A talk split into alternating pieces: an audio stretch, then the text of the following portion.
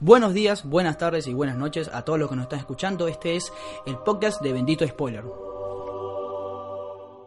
Bienvenidos al décimo episodio del podcast de Bendito Spoiler. Mi nombre es José Rey, estoy junto a Cristian Benítez. Hola, buen día. Y como siempre, tradicionalmente empezamos el episodio hablándoles de qué es Bendito Spoiler, que es ya un medio prácticamente sobre eh, noticias de series de televisión y cine. Un mundo que cada Sí. vez está creciendo más. Sí, porque y tenemos muchas plataformas. Tenemos Claro. Twitter, Instagram, estamos en todo. Spotify ya estamos también. Todo, todo. Eh, estamos en los estudios de Visitis Radio. Sí. Eh, como siempre decimos, a- a- síganlos, arroba Visitis Radio. Y si, bueno, si alguno tiene un deseo, un sueño de hacer radio, ya sea periodista o no, investigue porque ellos tienen un estudio. Sí, tienen un espacio para ustedes, Claro. es independiente. Y se puede hacer todo, porque estamos Sí. haciendo podcast y es una radio Sí. online. Hay de todo. Eh, bueno, también nos pueden seguir a través de nuestras redes sociales, arroba Bendito Spoiler, donde nos conseguirán por lo menos en Instagram y en Twitter. Eh, mi red social personal, arroba José Rey OK, Cristian. Arroba soy Chris B. Exactamente. Sí, simple. No voy a complicarlo más. No, ya no. Eh, como siempre hablaremos de, bueno, como no como siempre, como venimos tradicional, hablaremos de dos películas que se estrenaron en la cartelera argentina, una cartelera que ya la venía comentando con Cristian, está bien, Sí, siete estrenos. siete estrenos, la próxima semana también se estrenan dos películas Ya se interesantes. calmó todo el caudal que venía de Avengers, ¿viste? Que Claro. Avengers tapó todo. Como que liberaron ese caudal y se estrenaban 16, 15, Exacto. 14, ahora 7. Eh, la próxima semana también se estrenan dos películas importantes, eh, Rocketman que fue presentada en Cannes Sí. y que mm, tuvo muy buena recepción y Godzilla que tú le tienes fe. Por lo Yo visto. le tengo fe por lo entretenido que va a ser. Me- Para mí es un espectáculo visual, como lo fue quizás Avengers, Bueno. lo fue Alita. El, el tráiler me gustó Y mucho. demás. El tráiler está bueno. eh, Sí. Pero no sé, no sé. Eh, igual estaremos hablando de Cannes también, ah, cuando referido a Rocketman. Estaremos Sí. hablando sobre los ganadores, porque ya están los ganadores. ah, Veremos Este qué fin de son. semana salieron, sí, sí. Exactamente. Eh, pero bueno, ¿cómo estuvo tu fin de semana, no. pregunta. Te pregunto porque esta semana se realizó la Comic Con aquí en Argentina. No, no fui. No, No, no, fuiste. me parece un Bueno, choreo, no pasa yo creo. nada. Yo tuve la oportunidad de ir. Ajá. Quiero decir que eh, con respecto a otras com- otras Comic Con, no sé cómo se otras, sí, otros com- Comic Cons. Comic Cons, esta no me gustó tanto, eh, o sea, la vi un poco vacía.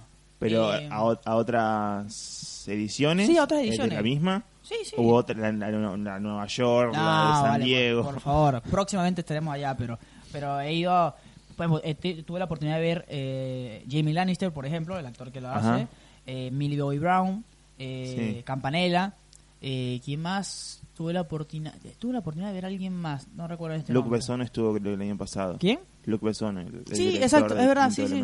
Cierto, cierto. Eh, Andy Muschietti también. Andy Muschietti no lo llegué a ver. eh, porque fue- es- yo fui un viernes, fue un viernes. eh, y él fue un sábado. Andy Muschietti es una persona muy cariñosa con su gente. Sí, sí. Sí, me siempre, siempre que viene es, es, es muy efectivo. Bueno, y esta, esta, esta, esta, esta edición fue el chico que. No tengo los nombres, la verdad. Eh, el chico que hace. El que hizo de Carr en The Walking Dead. Charles, Charles algo. Y también los dos chicos de. It. Sí, eh, empecé Chandler. Exacto. ese, No me acuerdo. Eh, pero no sé, me decepcionó un poco la como- a ver, también entendemos la situación país, pero un poco vacía. Ellas Bueno. cobran en dólares. Claro, no sé. La presencia se cobra en dólares. Bueno, en fin, eso es lo que quería comentar. Eh, da- vamos a, da- da- damos arranque al episodio de esta semana. ¿Qué película vamos a hablar? Eh, vamos a hablar de John Wick 3, primero. Película que... eh, La película más importante de la cartelera ahora. Y una ¿Sí? francesa, y una francesa que está bien, pero Do- no la vimos. Double View. Igual no tengo ni idea de qué trata. Pero me, me- No, me- es, es muy linda. es muy linda. Eh, mm, Pero, pero es tradicional, o sea, no, no, Mm. no, es, no es el espectáculo que puede ser John Claro. Wick. No, pero bueno. eh, bueno, John Wick la, la- tuvimos la oportunidad de verla en la función de prensa. Sí. Dos funciones de prensa fuimos, separados, porque usted no, no fue la primera. Y la primera fue horrible. No, no, Digámoslo todo, porque se cortaba, se Claro. salía. Ojo, ojo, no es culpa de la, de, de- en este caso de BF, que es la distribuidora, no, Ajá. porque ellos, eh, John Wick ni siquiera se había estrenado en Estados Unidos para ese día. Entonces ellos directamente les, les mandan el, el material, Y no lo, no lo prueban nada. eh, exacto, es de una. Pero Son bueno. cosas que pasan. No, igual la segunda función de empresa estuvo bastante bastante buena. sí, y sí.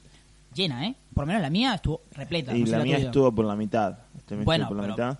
Para hacer... Sí, no, pero había había una- un buen Claro. un buen caudal de gente. Claro, y yo, lo primero que quiero decir de John Wick es eso, básicamente. John Wick, en este caso la 3, ya se puede decir que es una trilogía, es una de las mejores trilogías, por lo menos... es un cuarteto. Eh, ahora va a haber, claro, ahora cuatro da la impresión por la cuarta, pero John Wick es esa películas de acción que a mí me sorprendió mucho porque va de la mano. No solamente del público, que la gente la ama, sino de la crítica. La crítica la alaba mucho. O sea, el- el- ojo, todas las tres películas están- han sido calificadas muy bien. Sí. Y eso es raro, para mí eso es raro, la verdad.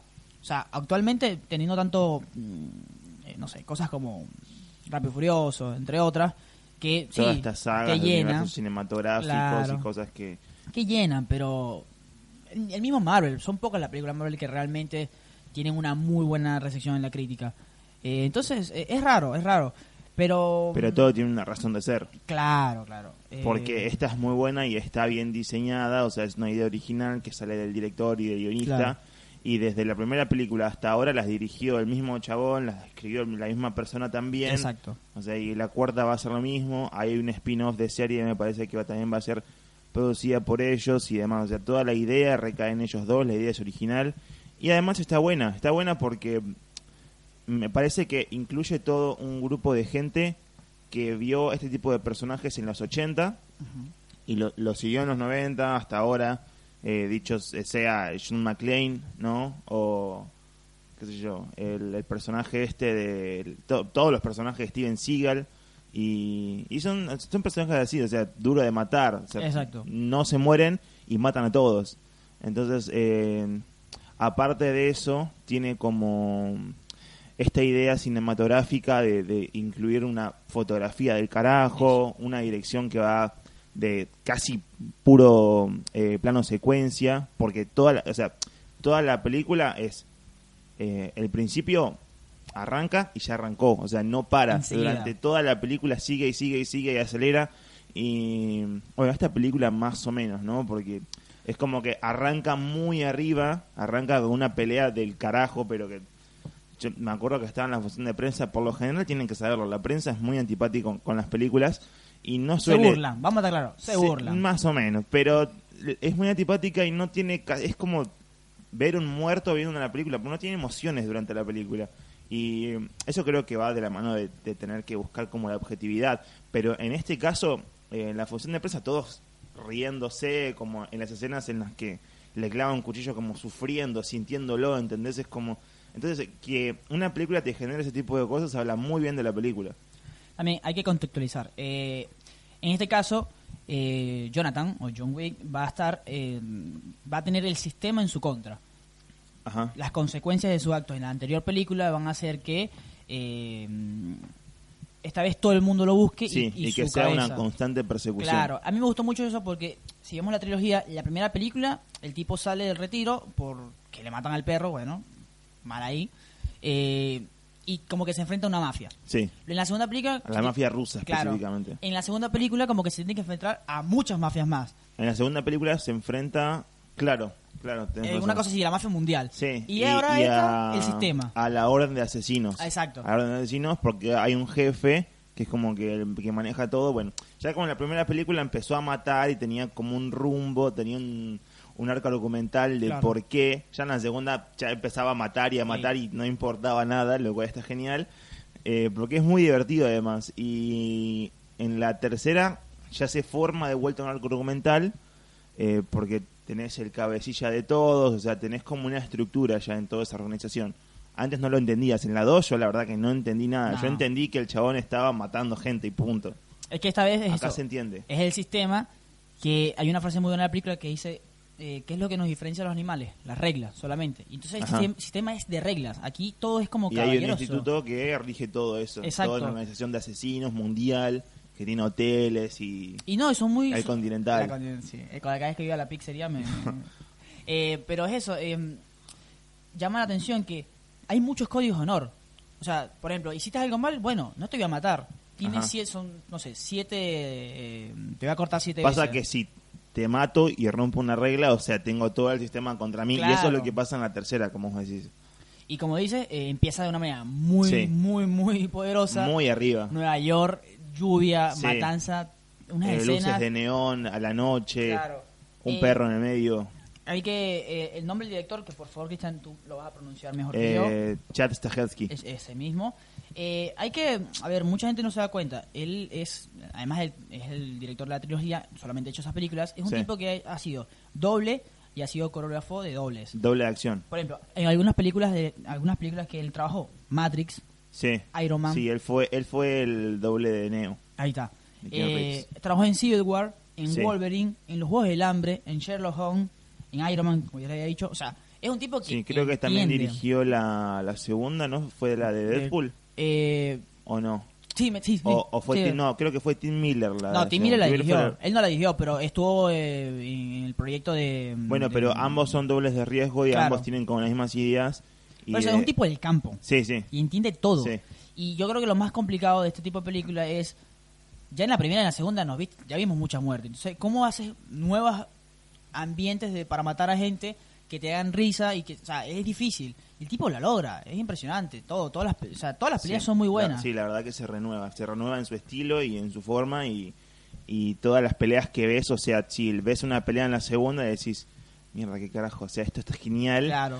Porque todas las peleas son reales, o sea, yo sé que en, en Hollywood si pegas una piña de verdad, tipo te metes una denuncia, Sí. pero eh, pero o sea, t- todas la- las peleas y las piñas y todo lo demás es falso, obviamente, porque es Hollywood, pero te digo, es toda una secuencia en la cual eh, está Keanu Reeves, que tuvo entrenamiento en un montón de artes marciales para esta, esta saga entera, y tenés a todos los dobles de riesgo que también están haciendo como su trabajo ahí, pero no es que lo ves como un plano cortado, tira No, una piña en no. plano cortado, o sea, es todo seguido, o sea, la pelea la ves entera. Es que los movimientos son en serio. Sí. O sea, cuando él te agarra sí. y te tumba es en serio. Ahora, el golpe es otra cosa. Ah, estuve investigando también. Eh, Keanu Reeves hizo.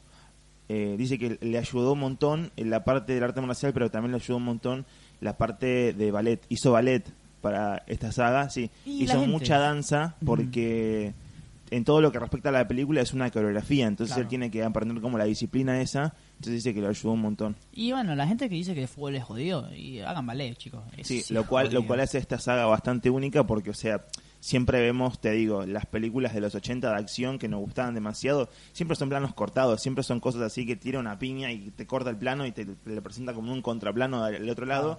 Y esta es todo seguido, o sea, Eh, Bohemia Rhapsody, una cosa así, una edición. claro, claro. Pero eh, esta, en nuestro primer capítulo, si ustedes van a nuestro primer capítulo, que es una película que más esperamos este año, eh, está esta película. Sí.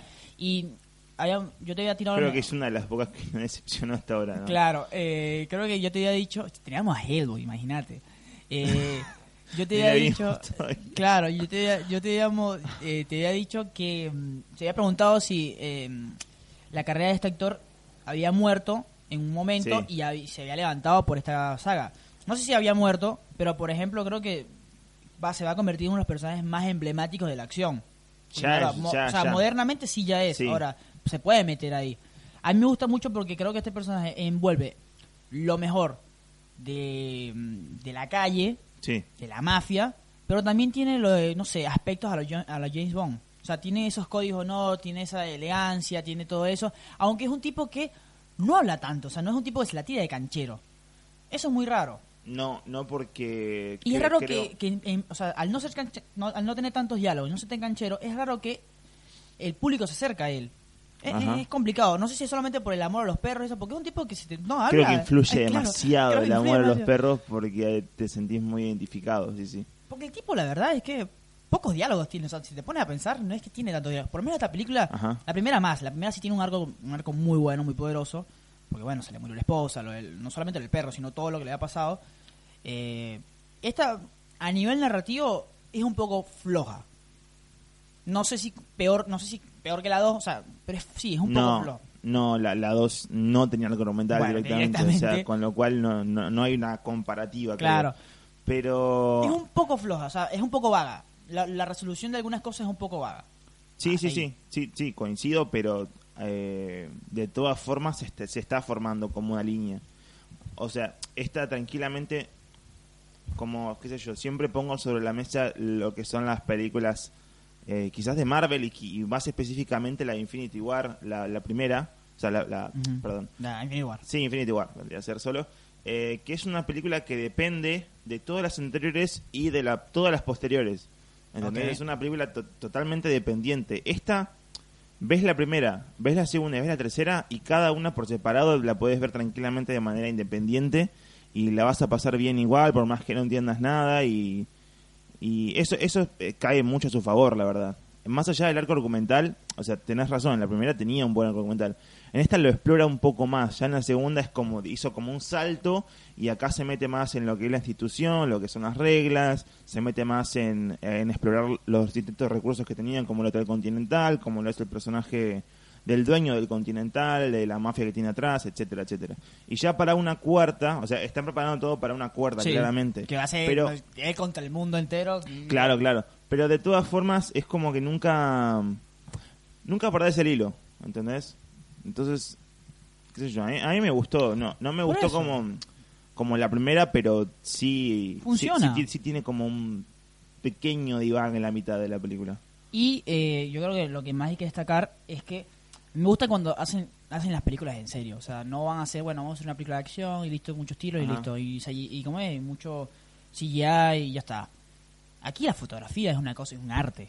O Sí, sea, sí, sí, sí. Que ojo, a- ayer, ayer cumplió, bueno, ayer que estamos grabando esto, cumplió Roger Dickens, que es para mí mi- el tipo que hace la mejor fotografía. Sí, es el mí. que hizo la de Blade Runner, que terminó ganando gracias a. Blade Runner, porque pero ya tenía 18 Sí, ya tiene toda una, ca- una Claro. carrera. Pero bueno, foto- me encanta cuando hacen fotografías, pero en serio. Eso es muy, o sea, eso es muy raro y no es muy atípico. Entonces, en, en- en este mundo que es tanto CGI, que tanto son cortes, que tanto es eh, grandes producciones, tener algo así, la verdad que, que, que me gusta mucho. Eh, la mejor escena de la película ¿cuál fue para vos. La mejor Yo escena. tengo una, pero porque me llegó. Pero a nivel qué? A nivel, la mejor escena de la película. Poné la película sobre la mesa. Para y mí la mejor escena- es la mejor parte de la película. Cuando al, al último tramo que él va a pelear, eh, porque él, está en la Continental Ajá. y le La la, el- La pizzería.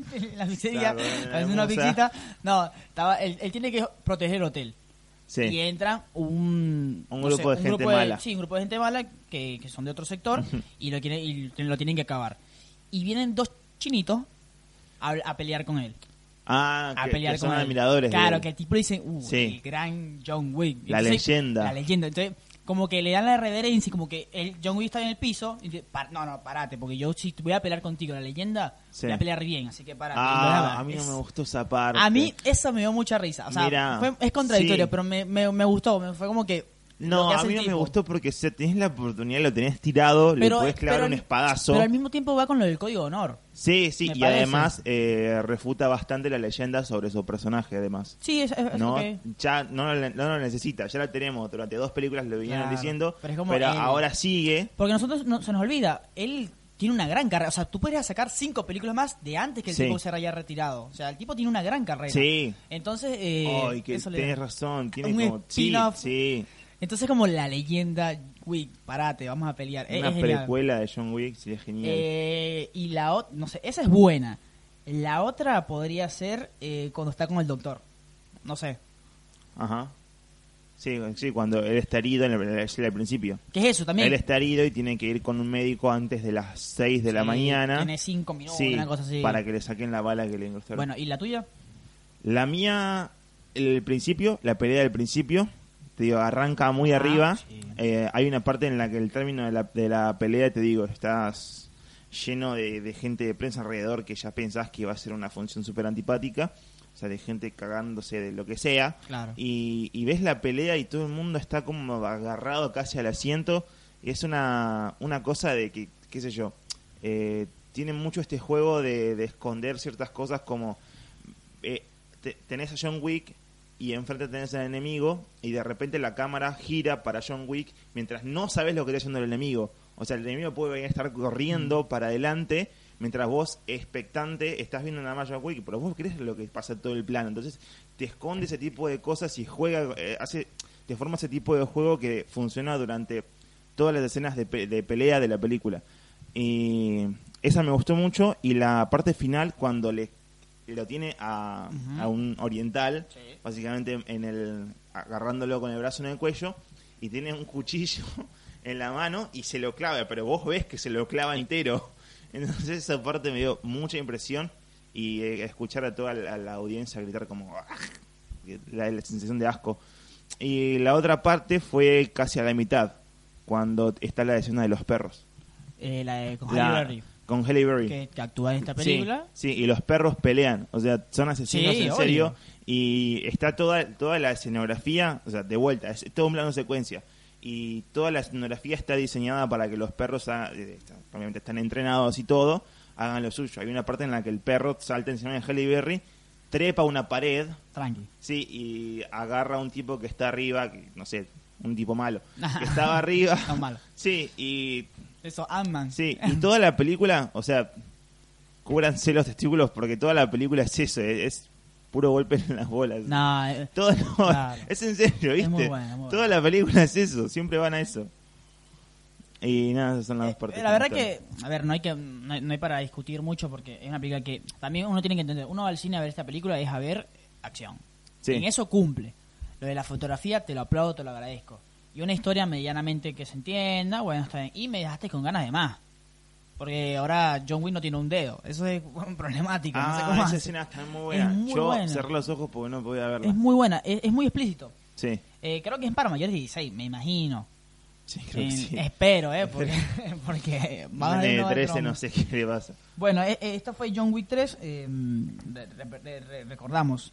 Parabellum. Eh, vale la pena. Sí. Eh, Ah, perdón. Vaya- ve- verán el cine, por ah, favor. Hay un actor de esta película Sí. que es el actor de, de Game of Thrones, es Jerome Flynn. ajá. ¿Qué es ese papel? que, que- no sé nada, o sea, el tipo va y... Pero el tipo tiene un acento, boludo. Claro. El chabón creo que es irlandés Sí, o algo. irlandés. y lo ponen a hacer como un turco con ese acento Claro. raro. Porque aquí- última, pone un turco. Por aquí ¿no? hay la, la- A este tipo es muy raro. Claro, está el Continental de... ¿De dónde era? De, mm, De Turquía. O, no, no, era, de era algo Egipto, específico. de No. Casablanca. Casablanca era. Sí. Porque le pide ir a Casablanca a la señora. ¿Pero dónde queda Eh, Casablanca? Y por ahí. Creo, que queda en Turquía. o Sí, algo. Bueno, Hay un eh, desierto. sí, exacto. Un desierto, punto. Entonces, eh, che, menos mal que no vamos a quien quiere ser millonario, porque perdemos enseguida. Eh, O al colegio. Al, al colegio. No, no, quiero, perdimos. no quiero regresar. Eh, sí, bueno, básicamente eso. No, no hay mucho más que decir. Eh, vamos a esperar a ver qué pasa en la 4. Bueno, igual, eh, pasando a otro tema, queremos hablar un poquito sobre Cannes, eh, porque ayer se dieron a conocer los ganadores. Sí, ¿tenés la lista ahí? Sí, aquí está. Mira, eh, la Palma de Oro. Va, yo lo busco también. La Palma de Oro fue para Parasite, que es una película del el director surcoreano, el único que yo conozco, voy a ser sincero, Bong Joon-ho. ¿Por qué la verdad?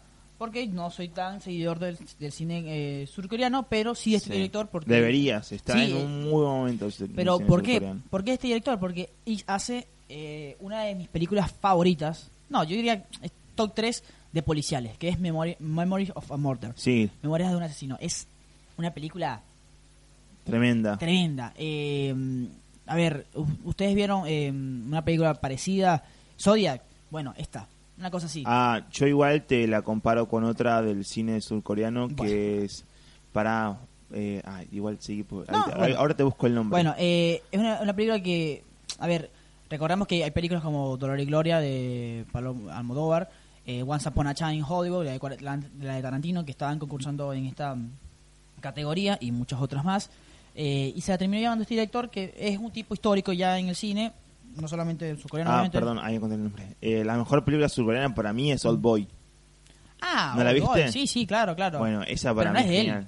No es de él. No, no es de él, pero Sí, sí, no. no, te, te la comparo como la mejor película surcoreana del policial y esas cosas. O- eh, no, no es policial. Old Boy, Old Boy es, es bizarro. Es un policial También bizarro. siguiendo la línea de John Wick es un personaje así, pero más metido a lo realístico, o sea, porque al chabón lo golpean y se lastima y todo. Y además tiene una historia muy interesante atrás que en serio tienen que verla. Hay una remake estadounidense, creo que está dirigida por el mismo director, pero es una poronga, no la vean. No. Vean, vean la surcoreana que está muy buena. Eh, eh, bueno, esta película mm, desconocemos mucho, so- so- tenemos entendido que es algo sobre eh, todo lo que es el miedo de... eh, creo que es algo, creo que tiene algo, Según algo la, la político. crítica que estuve leyendo, claro, eh, tiene que, que ver con una visualización de la diferencia de clases en, Claro. en el país surcoreano y además el constante miedo que tienen con la guerra esta de su vecino del norte. Exactamente. Sí. Eh, lo otro, la otra, o sea, la otra, la otra noticia llamativa de lo que fueron los premios fue, sin lugar a dudas, que Antonio Banderas. Antonio llevó- sí, Banderas. sí. No sé cuántos premios tiene Antonio Banderas, pero creo que... eh, Dolor y Gloria, eh, que es una película que, a ver, por las críticas es un- una película solitaria, una película de Modóvar. sí, es una película solitaria, es una película de vida, de- que es, es ese tipo de películas que Almodóvar no pudo haber hecho hace 20 años porque sencillamente no tenía la experiencia de vida como para hacerla. Es una película que literal, obviamente no la hemos visto, igual se estrena pronto, se estrena pronto aquí en Argentina. Acá sí. Eh, es una película que te destroza porque es un tipo que ha tomado malas decisiones en su vida y bueno, a ver, es el, el típico el típico mensaje de la persona solitaria y cómo quiere arreglar las cosas en su vida, pero esta vez, según las críticas y bueno, obviamente según el premio, da para mucho. Así que ojo. Eh, bueno, Antonio Banderas, a ver, creo que Cannes, al ya meterse, teniendo lo, lo que vimos en Roma el año pasado, ya Antonio Banderas se puede decir que es uno de los candidatos, ¿por qué no? A una Sí. posible nominación de Oscar. ¿Tienes otra cosa que quieras comentar de...? No, Mm. el premio del jurado me parece que es para Les Miserables. No sé si es la misma película. Mm, Yo tengo gran premio de jurado Atlantis. No, me pasa que hubo un empate. Ah, sí, sí. Sí, sí, sí. hubo un empate con dos películas, Les. Miserables y la otra que dijiste vos. Y bueno, Once Upon a Time no se ganó nada. Creo que no participó o sí participó. No, sí, en Palma de Oro, sí, sí. Ah. Eh, lastimosamente no se ganó nada. No, igual hay críticas que dicen que no, no es lo mejor Sí. de Tarantino, la verdad. O hay, hay críticas como hay siempre, siempre. O sea, hay gente que dice que es Sí. lo más Pero tarantinesco, pero Sí. eso no quiere decir que sea una buena cosa. No, pero ya cuando decís que este, ha- hay unas que dicen que está buena y otras que dicen que son malas, entonces puedes encontrar un punto medio y decir que es una película más o menos. Claro, O sea, es eh, una buena película porque es Tarantino y la verdad que su Tarantino, no, no defrauda. Y la época, la época Sí, vende pero, mucho. En la comparativa de todas sus películas dicen que esta no es la mejor, entonces bueno. El... Rapidito, las tres mejores películas de y Tarantino. una, eh, la mención honorífica o la, la mención... ay, Bueno, mientras tanto, yo digo mis tres películas favoritas de Tarantino. Porque había una película argentina Blin- no, que era que era la, eh, Ah, la eh, mención del jurado. El, doc- el documental de Maradona, ¿no? No, esa no. Ah, yo sé, esa yo, no es argentina. Yo sé que el documental de Maradona tuvo muy buena crítica, ¿eh? Ojo. Sé que fue, eh, según IndieWire, es una de las mejores 10 proyecciones del Cannes de este festival. En serio, ¿eh? No estoy jodiendo. Maradona. no- Maradona, no qué está grande. contento. Qué grande, Maradona, está en todas. Eh, bueno, rapidito, mientras que tú buscas, yo digo mis tres películas favoritas Sí. de Tarantino. Yo diría, mi favorita es sin lugar a dudas Pulp Fiction, luego Glorious Bastardos, luego Jackie Brown y luego... eh, Ya la hicimos esto igual. ¿Sí? Sí, una Bueno. Once Upon a Time, otra película que está en nuestro capítulo de las mejores películas. Bueno, algo más, Cristian, porque tenemos que pasar a la siguiente película. Sí, por pasamos, favor. pasamos. Bueno, la pasamos, siguiente película no es... Eh, la siguiente película es. ¿Cómo, cómo lo digo? Eh, Aladdin. Mm, Aladdin, Aladdin, Aladdin. ¿Usted, usted vio Aladdin? Me imagino. La, sí, la- la- sí la eh, lo- original. perdón, estoy pensando porque no sé si es ¿Qué? o, o si hay otra. ¿Qué, Aladdin? ¿Para cuántas live action hay de Disney? Tenemos Se, La- no. arrancó con Cenicienta. Cenicienta, tenemos Dumbo. la Bella y la Bestia, Bella y la Dumbo, Bestia el, el libro de la selva. El libro de la Esa es selva. la mejor. y Aladdin. y ¿Son cinco? Dos, y, tres, cuatro, y, a- y ahora tenés la de El Rey, Rey León, León que el la Rey, León, el Rey León no es live action. No, eso es mentira, eso no es live action. Y Mulan. esa animación Claro. surreal. y, y Mulan Y está la de Mulan, que está bueno. en ya, producciones. sí. Y la de Pinocho también está en producciones. Ok. Tenemos un, dos, tres, Esa cuatro, la hace Guillermo del Toro. ¿no? La de Pinocho. No, creo que Guillermo del Toro hace una para Netflix, creo. Ah. Bueno, tenemos un, dos, tres, cuatro, cinco live action para Disney y Disney todavía no entiende que no tiene que ser live action. Eso es lo que no entienden todavía. Pará, pero entonces de todas esas, de las cinco ya estrenadas, Sí. esta es la peor. Sí. La peor película Sí. live action que hizo Disney, Yo no, no sé, de la historia. Yo no entiendo Disney, en serio. No, no, en serio. O sea- y ahora quieren, ah, también hay una de, ¿De qué? van a hacer una de Cruella de Vil con Emma Stone. Ah, de 101 Dálmata. Sí. Bueno, pero... No, va a ser de Cruella, va a ser de Cruella Ah, de Vil, ok. solamente de eso. Nada, chicos, yo, mira, a ver, La peor película live action, la verdad que...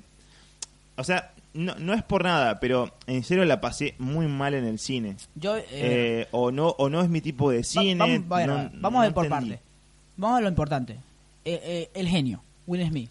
¿Te convenció? Sí. A mí me gustó A mucho. mí me Will gustó Smith. mucho Will Smith. Will Sí. Smith parece una persona con mucho talento. Muy, muy versátil, Sí, muy versátil. sí, pero quizás no lo dejaron tomar todas las decisiones creativas que quiso con su personaje. Es que yo me imagino yo Partamos de la base que él en todas las entrevistas, yo calculo, no, no, es, no es porque lo dijo él, pero yo calculo que él trata de desligarse de ese papel, porque en todas las entrevistas que hace dice que el personaje del genio es 100% CGI.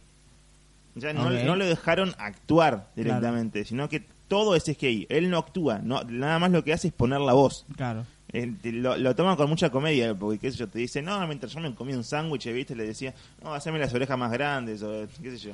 No. Así, pero es 100% CGI, o sea, Es que yo me imagino, a ver, eh, eh, el- Robin Williams es el, el, el original eh, se, se me baja una lágrima, sí, boludo. genio. Yo me imagino a Robin Williams diciendo, papá, pará, yo voy a decir esto porque voy a Sí. improvisar y le improvisa Sí. y le sale. Sí. ¿Por qué no dejan hacer eso? No, Porque tienen que, buscar, tienen que buscar en YouTube, por favor, videos cuando Robin Williams hacía el genio. Hay una escena en la que el genio hace un vendedor y lo que hace Robin Williams es llevar un carrito lleno de cosas Mm. y las describe. O sea, no es que había un guion planeado No, para eso, sino que. Robin Williams traía cosas y decía, no, acá tengo, no sé, un Claro. Botón azul de no sé cuánto, y él traía cosas, o sea, no formaba nada parte del guion, con lo cual él era completamente libre de tomar decisiones sobre su personaje en todo momento, Exactamente. lo cual no pasa con Will Smith. No. Eh, igual, ojo, me gustó.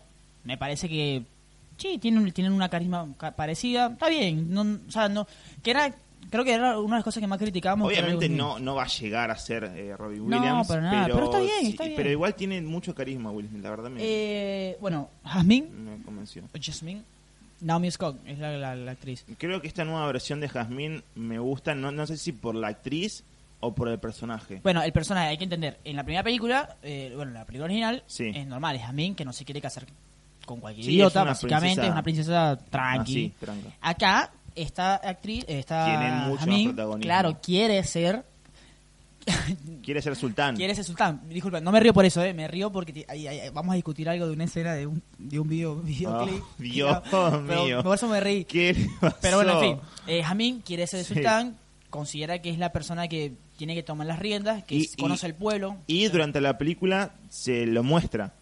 Sí, la, la verdad que me convenció, me Sí, convenció sí. el personaje, no sé, no sé si por la actriz te digo. Claro, y, Creo ver- que el personaje me parece, me, me- me es atractivo. Sí, hay gente que, bueno, como siempre, hay gente que no, pero ¿cómo ser posible? No, no, No, en la misma discusión claro, eh, a ver, retrógrada de a ver, siempre, basta. ya. estos son los tiempos y No, está bien. a los monos. Además, es- es- la tipa quiere ser sultán, ¿por qué no puede ser sultán? Si, si entiende, si entiende, el- el- entiende la gente. Eh, ¿Y Aladín? No, cero. ¿No te gustó? No, nunca, no. De entrada, de entrada ya cuando, en el primer momento, cuando tiene que resolver algún problema con carisma, con Claro. sonreír y nada más, Claro, es muy canchero. No, Pero es un basta. canchero que no funciona. Pero, pero es que Aladdin, la versión. No, no quiero entrar en comparativa, pero.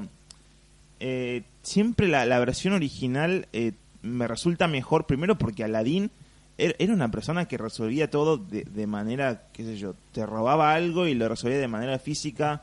Eh, qué sé yo, hab- había como mucha Ojo, acción en cada, en cada acción es- y es- acá no hay claro, nada. Este Aladín, Nada. no, pero igual este Aladín inventó el parkour. Tiene que ser, porque el tipo hace unas No, cosas. si en la primera también, en la versión Bueno, original, bueno, este- era dibujito, pero bueno, hacía parkour. Este inventó el parkour, loco. Se tiraba, hacía unas cosas.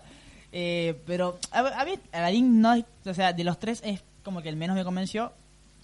Pero, a ver, son creo, creo que igual pudo haber creo que, funcionado. creo que porque se parece nada más, ¿no? Sí, y porque canta, me Y- imagino.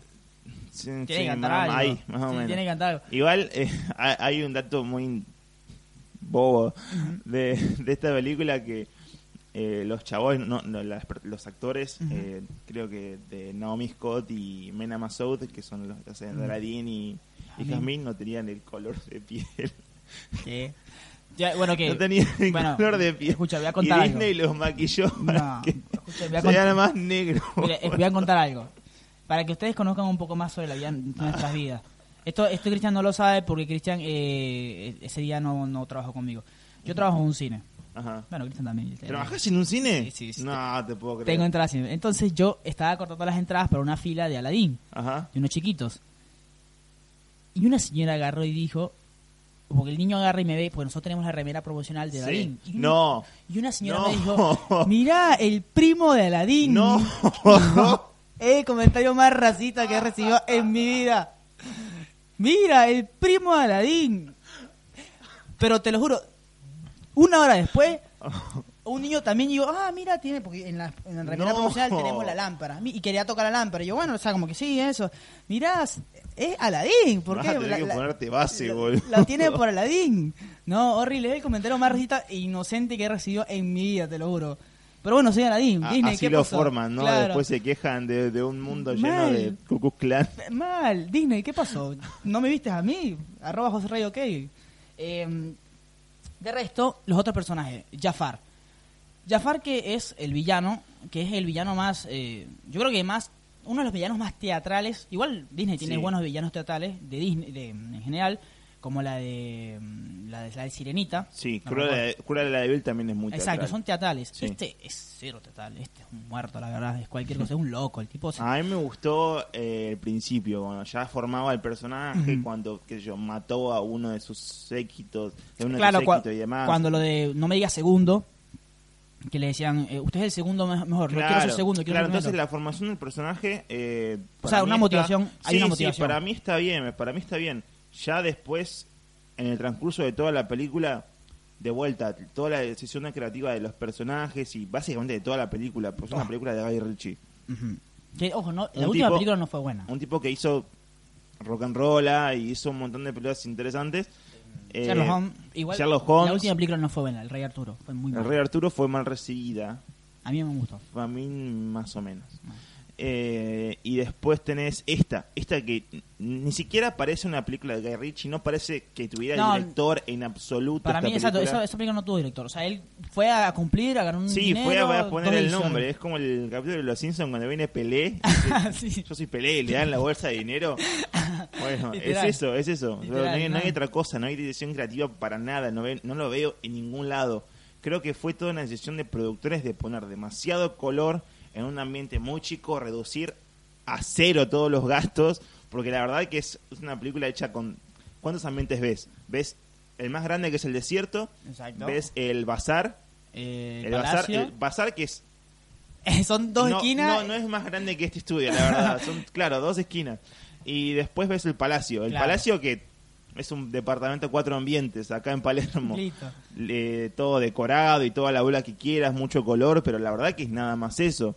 Incluso en toda la película es una cosa que yo veía todo el tiempo, incluso durante la película, lo cambiaban constantemente y lo hacían peor aún, que enfocaban demasiado lo real, que es decir, Claro. los, los tres ambientes, lo enfocaban demasiado y des- desenfocaban todo el CGI. Todo lo que es CGI estaba desenfocado para que se vea un poco más real. Exacto. Porque si lo hacías enfocado, se veía como con una textura toda plateada, toda fea. Bueno, hay escenas- partes en las que se ve así y es Claro. horrible. En la escena, al principio cuando se conocen Aladdin y Yasmin, que bueno, Sí. se conocen eh, y van a- están corriendo de, porque Yasmin dio un pan y tenía que pagar y bueno, Sí, tenía que escaparse. como la escena de la película Claro. original, Bueno, o sea, está, ella se escapa del una, palacio y está en el mercado. hay una escena donde ellos como que corren y cantan, pero mientras corren y cantan, lo hacen como todo, el cuerpo lo Yo hace no todo puedo en, ni- en rápido. no puedo correr ni hablar, estos Eso- corren esos corren, pero no, pero se ve mal porque lo hacen como, como- es como cuando tú eh, eh, pones a mayor velocidad una imagen Sí, para entender. sí. A ver, chicos. No es una película cine de de, no, primaria. claro, no es una película del que estaban haciendo en el instituto. Es Disney. Está hecha con Movie Maker o sea, esta me- película. claro, me estás diciendo que no podían hacer algo mejor. Sí, se ve feo. un doble de riesgo en serio no, se algo. ve feo. O sea, se ve Sí. feo porque es Aladdin como que está convulsionando y cantando. sí. Es muy feo. Yo no entiendo de dónde salió esa dirección. Es horrible. Sí, incluso hay una escena en la que está Aladín eh, arrodillado y Jazmín encima, es un plano en el cual da de la espalda de Jazmín a Aladín Ujú. Y en un punto está todo alrededor enfocado y después se desenfoca No. de repente de la nada Es hor- o sea, y la pantalla se achica. Para mí agarraron y chicos, mira, tenemos este proyecto, esta esta plata, tenemos dos semanas para grabar. Dale, dale. Literalmente, dale. porque en serio ser. se grabó demasiado rápido esta película. Al principio se lo presentó eh, con toda la vestimenta a Will Smith así Claro. Negro, negro como es Will Smith, no lo podés cambiar. Y la gente se quejaba de que era negro. Bueno, que no, claro, no se puede. Entonces, esto todo se hizo en dos meses. Porque todo el, yo creo que todo el proceso posterior, o sea, toda la película es postproducción. Sí. Con lo cual no es decisión nada más de la producción, sino que es decisión en un 70% de la postproducción. Que son cosas que dijeron, che, metamos esto, metamos aquello. Claro. Eh, tenemos esto, bueno, incluyamos todo esto. Y son cosas así, bueno. Me pareció una decepción la película, la verdad, me, me aburrió A mí, bastante. mira, a mí me gustó mucho. o es sea, un musical. me, eh, sí, me gustó mucho eh, la, la escena desde cuando frota la lámpara por primera vez. Sí. Me gustó mucho esa escena. Hasta, hasta que hasta un mundo ideal. Creo que esas partes es llevadero. Sí. De resto todo es un desastre, chicos, pero en serio, yo la verdad nunca había visto nada, o sea, de Disney como tal, yo me sentía La escena final, engañ- en- engañado, horrible. eh, y tenemos que hablar, por favor, tenemos que hablar del, del videoclip de, de Jazmín. Hay un momento sí, que... les digo, es una, una película musical, pero el videoclip de. Ja- de Jazmín Ajá. no representa un musical. No, eh, a ver, porque es ella sola. claro, Jazmín agarra y, bueno, eh, Jaf- eh, Jafar se pone en contra de Sí. todos, los engaña y Consigue llévense- el genio, claro, se hace sultán. Claro, lle- llévense a Jazmín y dos tipos se llevan, sí, dos tipos se llevan a Jazmín y como preso Sí. y Jazmín de repente como que hace como Empieza a Thanos. cantar. No, pero hace como Thanos y que. ¡pa! y se desaparecen los, eh, los guardias y empieza a cantar, Sí. pero al nivel de, no sé, Un Can- videoclip de MTV. en TV no, Can Rock, de Demi Lovato, ¿qué clase de Demi Lovato? Es, de verdad es que es, yo... Es A decepcionante ver, un poco. ojo, es una película infantil, termina siendo una película infantil, Sí. pero, a ver, es- a ver, hay que contextualizar. Los live action son difíciles, ¿por qué? Porque si hacen lo mismo que la película original, uno dice, bueno, ¿por qué hacen lo mismo? Y si, y si no hacen lo mismo, es como, bueno, pero no, eh, me tenía que hacer lo mismo. Entonces es complicado un live action. Por eso, para mí, hay, hay unos que funcionan y otros que no. Dumbo funcionó, por ejemplo. Sí. Pero para mí, el libro de la selva funcionó, pero esta no. Eh, y bueno, no, no queremos matar más a Aladdin, pobre, porque también Disney nos va a, a comprar el podcast. Eh, ¿Alguna recomendación para cerrando? ¿Una bendita recomendación, Cristian? Eh, ya dije Kidding, ¿no? Sí, Bueno, tienen que ver entonces la película de Batman y las tortugas ninjas. ¿en serio? ¿En serio? Existe esa Sí, película, vi existen algo, los pero, cómics. pero ya salió. Sí, ya salió ¿Y y, está. y pero- tiene todo lo bueno de las tortugas ninjas y todo lo bueno de Batman. Incluye todo, toda la historia, la mística. La película es súper sangrienta además, así que es para mayores, con lo cual veanla. ¿En serio? Animada. ¿no? Obviamente. Animada y sangrienta, sí, sí, véanla que está muy buena. posta. Eh, en mi no caso, voy a decir más porque ya claro. lo dije todo. En mi caso, voy a hacer, Batman Ninjas. bueno, en mi caso voy a ser más serio. Voy a recomendar una serie que estoy viendo en HBO. Che, yo tiro todo HBO. HBO. Yo tiro todo HBO. lo- lo- Dale. la- yo, no tengo HBO. Bueno, yo sí tengo HBO, mentira. hasta hace poco. Eh, Succession es una serie que trata sobre una empresa, una familia que es dueña de una empresa que controla todos los medios del mundo, básicamente. Es como decir, no sé. eh, Disney. Disney a nivel cinema- cinematográfico, pero sería como eh, Tech Turner en lo que es Sí. nuestro mundo de los medios. Y es una familia disfuncional donde todos los tipos se quieren joder entre ellos, el papá el, con el papá con el hijo, el hijo se quieren tuvo que todo el mundo quiere la plata. Ah, es, es un reality show. Sí, sí. Eterno. Eh, o sea, eh, la verdad que es genial y en tiempos de elecciones eh, es muy llamativo ver cómo, cómo, cómo los medios pueden envolver todo. Pero bueno, eso fue todo por este programa, el decimonoveno. El próximo es el 20, ya nos estamos haciendo viejos. Eso está bueno, creo yo. No sé. Eh, nos pueden seguir a través... Un buen vino. Claro. Nos pueden seguir a través de nuestras redes sociales, arroba bendito spoiler. eh, a mí personalmente, arroba hostray ok. Cristian. Arroba soy Chris Bay, pueden seguir la radio, que es el estudio en el que estamos grabando, arroba Chris Radio, lo pueden conseguir a Lore, a Fran. eh, No, no. Si tienen un proyecto, vengan, anímense, está bueno este lugar. Y listo. está. Y nada más. No Eh, tenemos nada más para decir. Claro. eh, y bueno, eh, a la- eh, Disney, ya está. Pónganse las pilas, muchachos. Ya Dale, está, chicos, ya está. Vi que la de Mulan va a costar mucho dinero, así que. Me parece bien. Bueno, eh, esto fue todo. Nos vemos. Chao.